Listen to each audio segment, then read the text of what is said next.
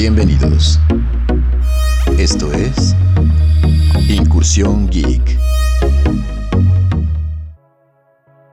Bienvenidos, muchísimas gracias por estar compartiendo conmigo este momento histórico el día de hoy, el primer episodio de este proyecto llamado Incursión Geek, un espacio dedicado a todos los amantes de la cultura pop, del mundo geek en general, y que tiene por objetivo crear una comunidad en la que podamos compartir información, noticias, experiencias, todo acerca de este maravilloso universo que ha crecido a lo largo del tiempo y que hoy está más vigente y más popular que nunca. Sin más que decir más que muchísimas gracias, vamos a empezar con toda la información ya que las últimas semanas han estado cargadas de muchísimas noticias, estrenos, futuros proyectos, rumores y un montón de información más. Así que arrancamos con esto que se llama Incursión Geek. Vamos a comenzar con una noticia que ha trascendido incluso en medios que no están especializados en el mundo geek o en películas de Marvel específicamente, películas de superhéroes. Y es que hace poco más de una semana, Scarlett Johansson, actriz que da vida a Black Widow en el universo cinematográfico de Marvel y que recientemente tuvo el estreno de su película en solitario, interpuso una demanda en contra de Disney, el gigante del entretenimiento, precisamente porque su película fue lanzada simultáneamente tanto en salas tradicionales como en la plataforma Disney Plus. Y es que lo que alega tanto Scarlett como sus abogados es que Disney presionó a Marvel Studios para poder estrenarla de manera simultánea, violando de esta manera el contrato de la actriz y suponiéndole una pérdida significativa de su salario, ya que gran parte de este iba a provenir de las ganancias en taquilla. Al ser estrenada en streaming, Scarlett no vería esos beneficios. Y es que tal vez todo este problema se pudo haber evitado con una renegociación de contrato que mitigara las pérdidas de la actriz, como se han hecho en otros estudios, por ejemplo Warner Bros. y los estrenos que ha tenido en los últimos meses. Las repercusiones no tardaron, pero incluso fueron tal vez más grandes de lo que podríamos esperar. Primero que nada Disney respondiendo a la demanda, escudándose en la pandemia por COVID y culpando a Scarlett de ser cruel e indiferente ante la situación mundial.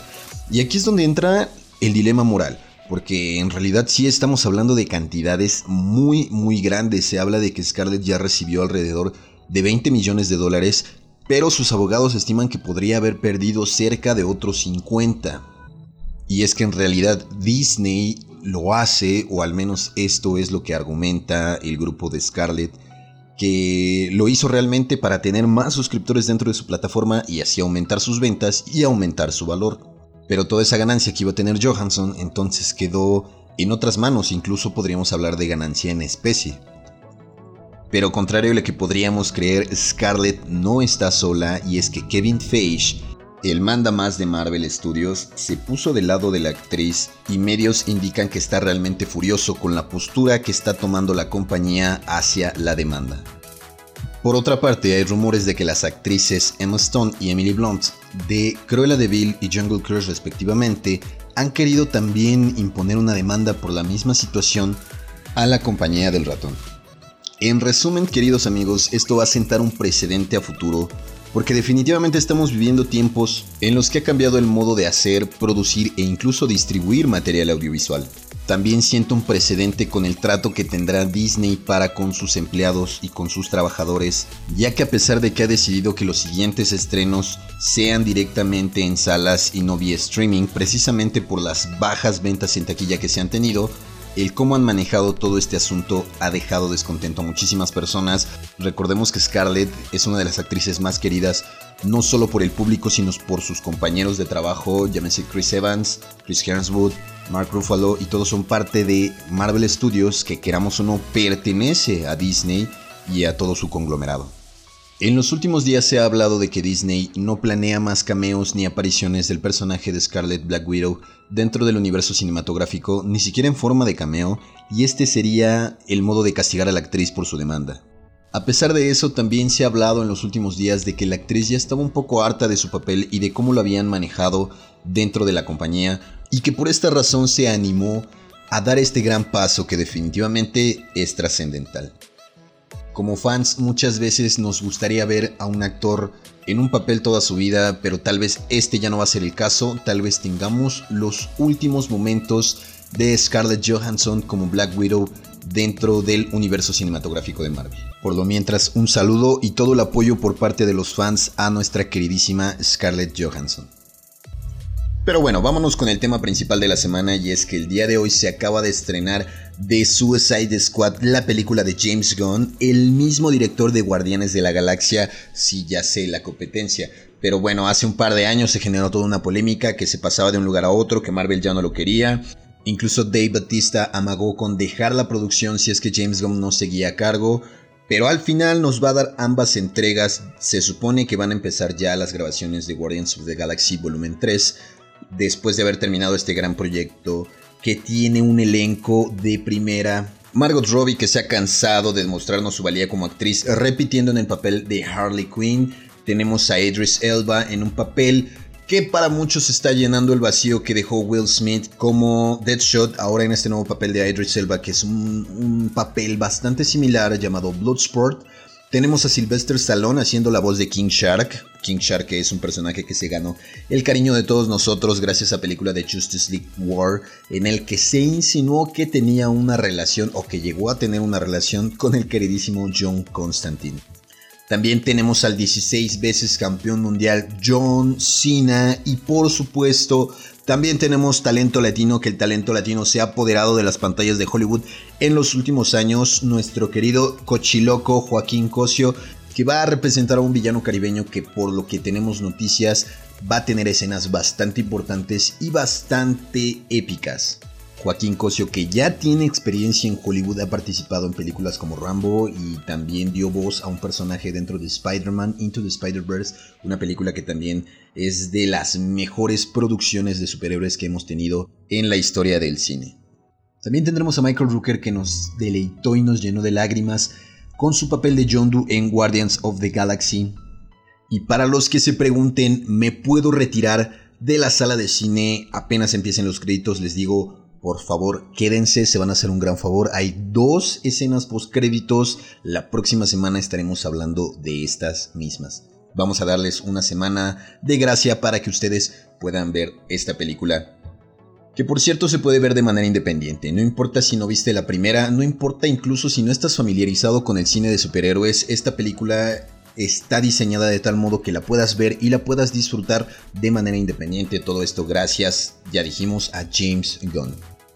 Es por esto que la película se llama The Suicide Squad. No es Suicide Squad 2, no es una continuación de la película que vimos hace 5 años y esto se puede dejar ver desde el título. Y hablando de The Suicide Squad, les comento para todos los que son fanáticos de los videojuegos, en especial de Fortnite, esta semana ya está disponible la skin de Bloodsport, como ya les había comentado, el personaje de Idris Elba, que en los cómics se vuelve popular después de haberle disparado una bala de kriptonita a Superman. Se une a otras skins de DC Comics dentro del juego como son Batman, Superman, Harley Quinn, por supuesto hay dos o tres skins de Harley Quinn, está Flash, está The Joker, dentro de muchos otros personajes Bloodsport se une a Fortnite. Y precisamente en Fortnite vamos a tener un evento que va a eclipsar las portadas el día de hoy, el día de mañana y todo el fin de semana prácticamente. El Rift Tour de Ariana Grande a través de Fortnite, un mega concierto dividido en 5 espectáculos que tendrán lugar durante todo el fin de semana. El primero ya fue el día de hoy a las 5 de la tarde. El día de mañana lo tendremos a la 1 y a las 11 de la noche. Y el cuarto y quinto espectáculo será el domingo 8 de agosto, el primero a las 9 de la mañana y finalizando a las 5 de la tarde. Todos estos son horarios de México. Si los quieres ver tendrás que conectarte una hora antes, está recomendado una hora antes, ya que los servidores seguramente estarán mega, mega saturados. No estamos hablando nada más de un evento gamer, sino que de una de las figuras pop más grandes del momento, como lo es Ariana Grande, y que además de su concierto nos trae todo un paquete de personalización desde su skin, atuendo, mochila, planeador, pico, y hasta su propio gesto, que definitivamente será de los más descargados, de los más comprados dentro de la plataforma. Así es que ya lo saben, nos vemos en el concierto de Ariana Grande en Fortnite. Y como cada mes nuestras plataformas favoritas nos traen su calendario de estrenos, vamos a estar hablando de lo más destacado ¿Qué vamos a tener durante este mes? La ventaja de tener tantos servicios de streaming es que la competencia está durísima y nos quieren traer lo mejor de lo mejor para suscribirnos o para que nos quedemos dentro de sus plataformas.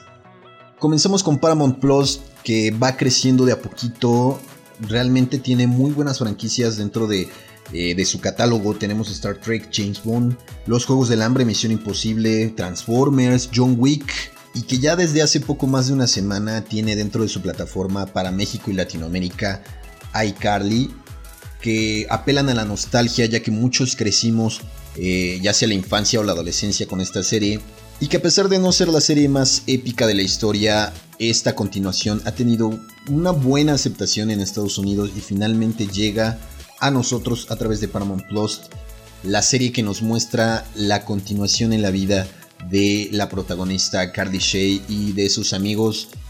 Una de las controversias que tuvo esta continuación es que no contaría con Janet McCordy en el papel de Sam Pocket, que junto con el personaje de Jerry Traynor eran los personajes más populares de la serie incluso por encima de su protagonista.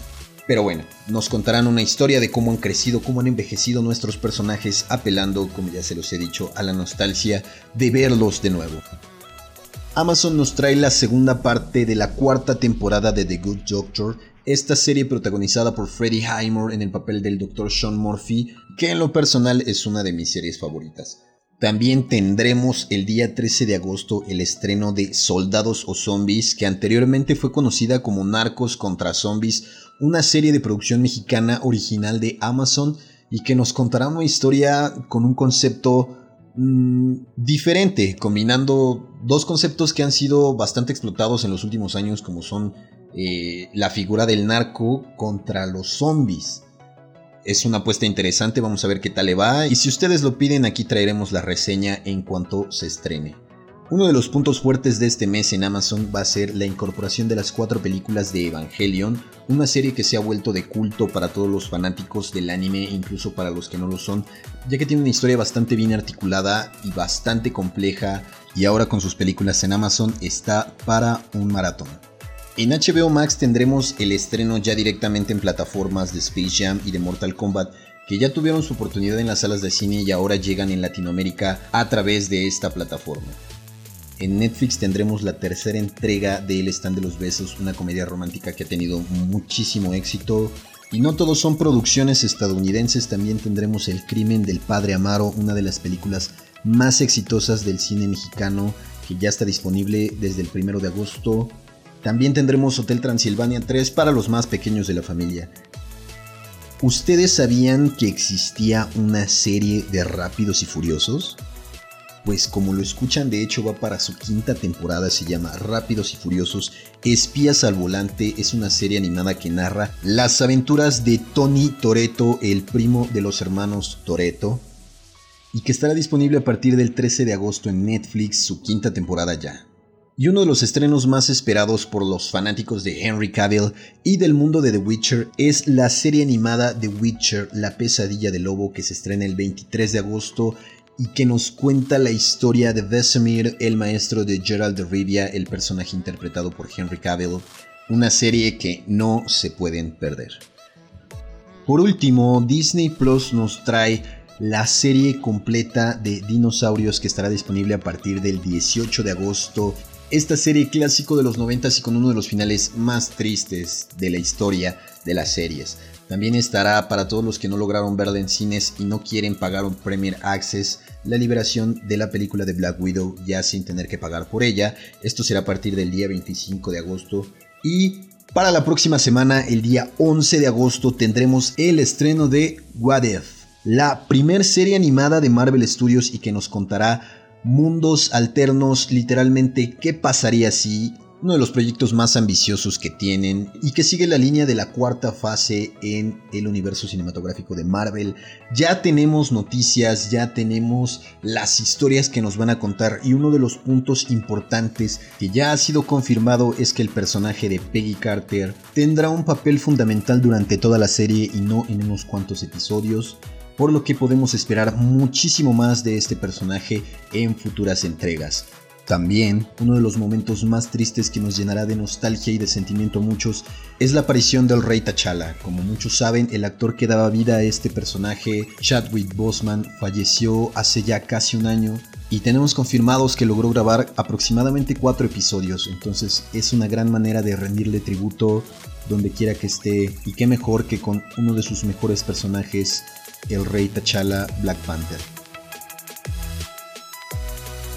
Ya para finalizar el episodio del día de hoy les quiero contar que el actor Sholo Maridueña está siendo altamente considerado para interpretar a Blue Beetle en su encarnación de Jaime Reyes, un personaje que al igual que el actor tiene ascendencia latinoamericana. Como se los comentaba yo anteriormente, los latinos estamos invadiendo Hollywood. Ya tenemos el caso del actor mexicano Tenoch Huerta confirmado para interpretar nada más y nada menos que al hombre submarino, el considerado el primer mutante dentro de las publicaciones de Marvel, el atlanteano Namor que se espera haga su aparición en la secuela de Black Panther y que no viene solo, tenemos también casi confirmada a la actriz también mexicana Mabel Cadena en el papel de la prima del submariner Namora.